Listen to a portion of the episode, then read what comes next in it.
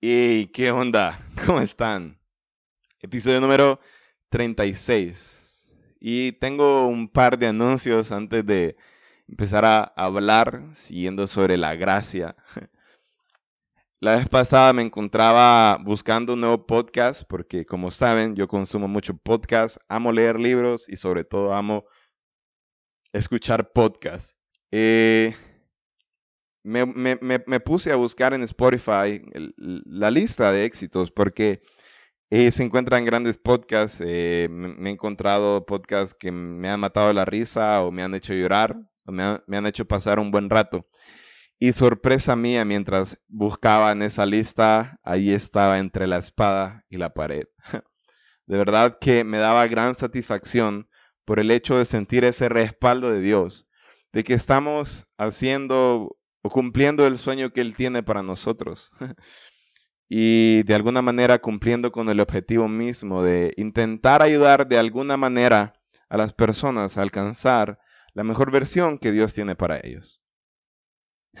y otro anuncio es que ya están los invitados e invitadas para a calzón quitado. Son personas que he tenido pláticas con ellos, con ellas y me han volado, wow, la cabeza y espero hagan lo mismo con ustedes al, al grabar y que ustedes lo escuchen. Así que ya en estas próximas semanas me sentaré con ellos, pondremos el micrófono y grabaremos. Así que para no darle tanta larga al asunto, pues llamando la atención de Dios. Uno de los más grandes necesidades, una de las más grandes necesidades que tenemos nosotros como humanos y, sobre todo esta generación actual en la que vivimos es que nos vean. Y no necesariamente queremos ser famosos, aunque estoy seguro que la mayoría sí. Obvio a quien no le gustaría ser famoso, pero queremos que nuestra voz se escuche, queremos tener un eco sobre la sociedad, sea positiva o negativa, queremos hacerlo. Todos queremos ser youtubers. Todos subimos estados a nuestro Instagram, a nuestro Facebook, a nuestro WhatsApp, subimos estados y después de subirlo revisamos quiénes lo, quiénes lo vieron. Y no quizás necesariamente el número, quizás a algunos no le importe la cantidad de personas, quizás a otros sí, pero se trata de que queremos ser vistos. Queremos que las personas que están lejos de nosotros vean lo que estamos haciendo. Hey. Y uno de mis mayores pánicos es ser visto. Ah, no tiene idea el miedo que me da estar frente a, a personas. aunque créanme, por dentro, y no sé cuántos se sentirán identificados, quiero que lo hagan. Y por eso hago podcast y no videos, porque así solo me escuchan y no me ven.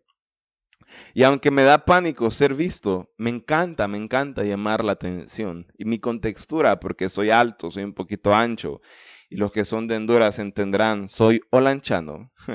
mi risa alta porque cuando me río soy histérico y mi sentido del humor. Aunque creo que la mayoría de mis amigos no dirían lo mismo. Por favor, amigos, digan que sí. me ayuda mucho. Eh, y todos, todos, estoy seguro todos, o quizá la mayoría, quizá no me equivoque, pero amamos tener la palabra cuando estamos reunidos con nuestros amigos y que nos escuchen hablar, que nos escuchen eh, la opinión que tenemos acerca de un tema, sobre todo, no sé a cuántos, nos encanta que se rían de nuestros chistes. Ah, pero algo malo que a mí me pasaba era que yo contaba un chiste que a mí me había matado de la risa y nadie se ría. O peor aún, y no sé a cuántos les sucedía esto. Estaban en un grupo de amigos, seguramente en el círculo, hablando y estaban contando algo. Quizás a ustedes se le ocurre un chiste, una anécdota, algo interesante que leyeron por internet y les daba miedo decirlo. Querían hacerlo porque querían sonar interesantes y que sus amigos pensaran, creyeran o supieran que ustedes son interesantes, pero alguien más se adelantaba.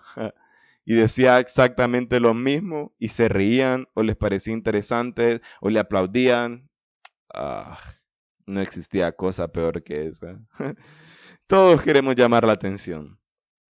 En diferentes porcentajes, pero lo queremos. Con nuestra pareja, con nuestra familia, con nuestros grupos de amigos, quizás en el trabajo. Ay, y quizás algunos me salgan como, no, yo no quiero ser visto, yo no quiero que me vean. Sí, está bien, ese sentimiento de humildad, que, que, no es, que no es eso de la humildad, pero está bien, está bien, está bien querer ser eso. Pero, ¿qué se siente? ¿Qué se siente cuando estás en medio de algo, de una reunión, y dices algo súper interesante y la gente dice, wow, es cierto? Seguramente se siente satisfacción saber que lo que te has esforzado, lo que has aprendido, tiene su fruto cuando la gente lo recibe de esa manera. Pero ¿qué pasa? ¿Qué pasa cuando queremos llamar la atención de Dios? Y hey, aclarando, no está mal querer ser visto, no está mal querer ser el número uno. Cuando los discípulos de Jesús se pelearon por quién iba a ser el primero cuando Jesús ya no estuviera. Jesús no los regañó al decirles, hey, es incorrecto ser, querer ser el primero. No. Les dijo que la forma no era correcta. E incluso los incitó a ser el mejor, a querer ser el mejor pero sirviendo a los demás, siendo el menor que todos. No está mal querer ser el primero. Lo malo es la forma en lo que lo que queremos lograr. Y sigo, ¿qué pasa entonces cuando queremos llamar la atención de Dios? ¿Cómo logramos esto? Pero desgraciadamente hay muchos que ni siquiera lo intentan porque creen que son muy pequeños como para alcanzar la atención de alguien muy grande. Sentimos que Dios es alguien inalcanzable, porque esa es la imagen que muchos han generado, e incluso hemos generado de vez en cuando, de Él. Un Dios serio, un Dios con el que no se puede hablar, un Dios con el que hay que aparentar, como si ya no supiera, lo suficiente de nosotros. Pero me encanta al leer el primer capítulo del primer evangelio de la Biblia, Jesús nos acerca más a Él, contándonos su pasado, contándonos de dónde viene, contándonos su genealogía. Uno piensa que al leer la Biblia va a encontrar en el primer episodio, hay que enamorar a la gente, uno cuando da la primera impresión siempre quiere dar lo primero, lo mejor, sus mayores éxitos, sus mayores logros. Y en la Biblia no es así. Hace lo contrario. presenta una genealogía, presenta su genealogía llena de episodios oscuros. y si quieren, les voy a hablar de un par de estos. Jesús fue hijo de Abraham, que por cobardía entregó a su esposa Sara a un gobernante pagano, haciéndola pasar por su hermana para no poner en riesgo su propia vida. Egoísta. Jesús fue hijo de Jacob, quien usurpó la bendición de su primogenitura a su hermano Esaú, engañando a su padre, ciego, hacerse pasar por su hermano, mentiroso, ladrón.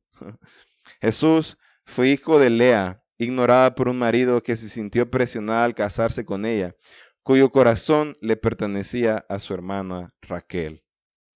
Jesús fue hijo de Judá, que participó con sus hermanos en la venta de José, el hermano menor, como esclavo a los egipcios mientras hacían creer a su padre que una bestia salvaje lo había devorado. Jesús fue hijo de Farés, que fue producto de un incesto a Tamar con su suegro. Jesús fue hijo de Raab, una prostituta. Jesús fue hijo de David, quien se obsesionó con Betsabé, la esposa de uno de sus amigos, y forzándola se acostó con ella y la dejó embarazada, y sumando a ese acto el asesinato de su esposo para ocultar su adulterio. Jesús fue hijo de Salomón, que seducido por el placer tuvo cientos de esposos, de esposas paganas que terminaron inclinando su corazón a la idolatría.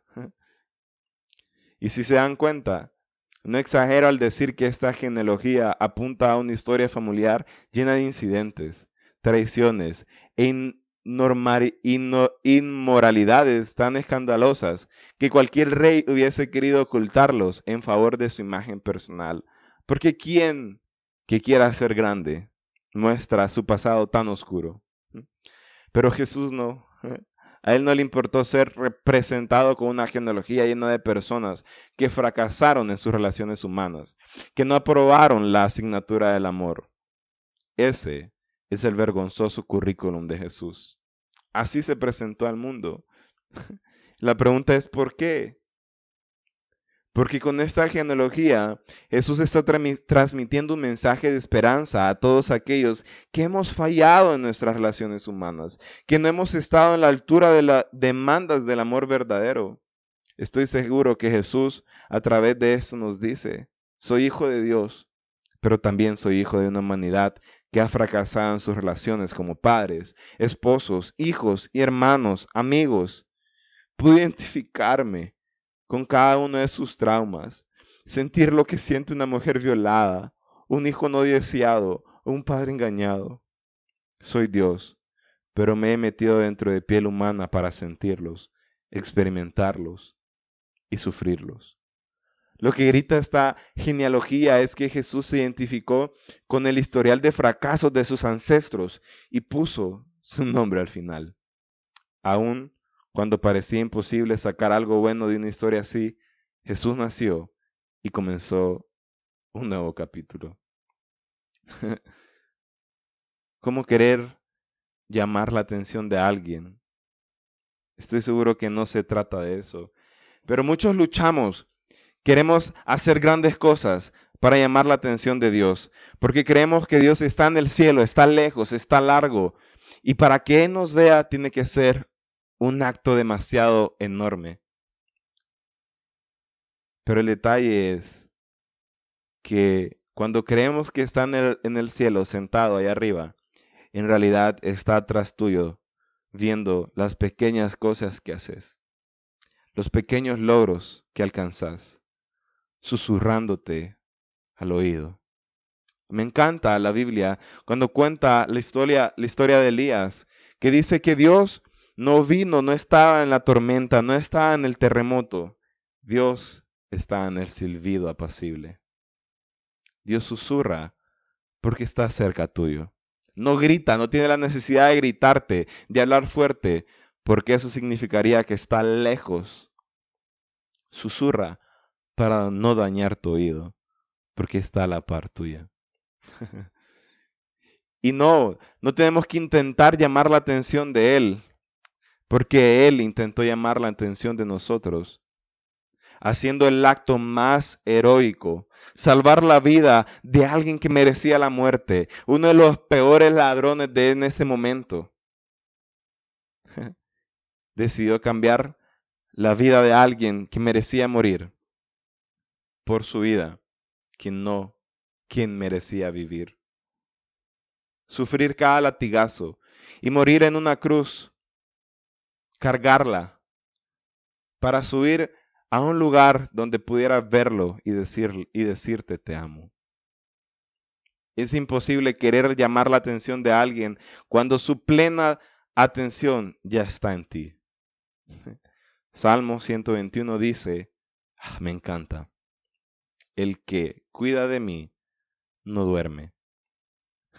Y estoy seguro que Dios puede descansar. Al séptimo día en Génesis dice que Dios vio todo lo que había hecho y descansó. Pero después de verte, no importa cuán sucio creas que estás, no importa qué tan pequeño creas que estás, no importa qué tan pequeñas cosas creas que has logrado, prefiere no dormir, prefiere no descansar para cuidar de ti, para velar por cada uno de tus sueños, para velar por cada uno de tus actos. Prefiere no dormir para cuidar de ti. Hay muchos que creen que llamamos la atención de Dios cuando pecamos. No. Estoy seguro que Él, antes de que vos falles, ya está ahí. Y lastimosamente lo sentimos porque es en el momento donde podemos abrir nuestro corazón y reconocer que estamos mal. Y por eso creemos que llamamos la atención de Dios pecando. Nada. No se trata de, que, de nosotros querer llamar a su atención, sino de nosotros aceptar la atención que Él quiere que tengamos sobre Él. Estoy seguro que día tras día quiere llamar tu atención y está orgulloso de cada acto que haces. Así que, hey, no dejes de luchar y no creas que está lejos de ti. Ya. Hablemos de gracia. Hablarle de gracia a tus amigos. Nos escuchamos el próximo jueves. Bye.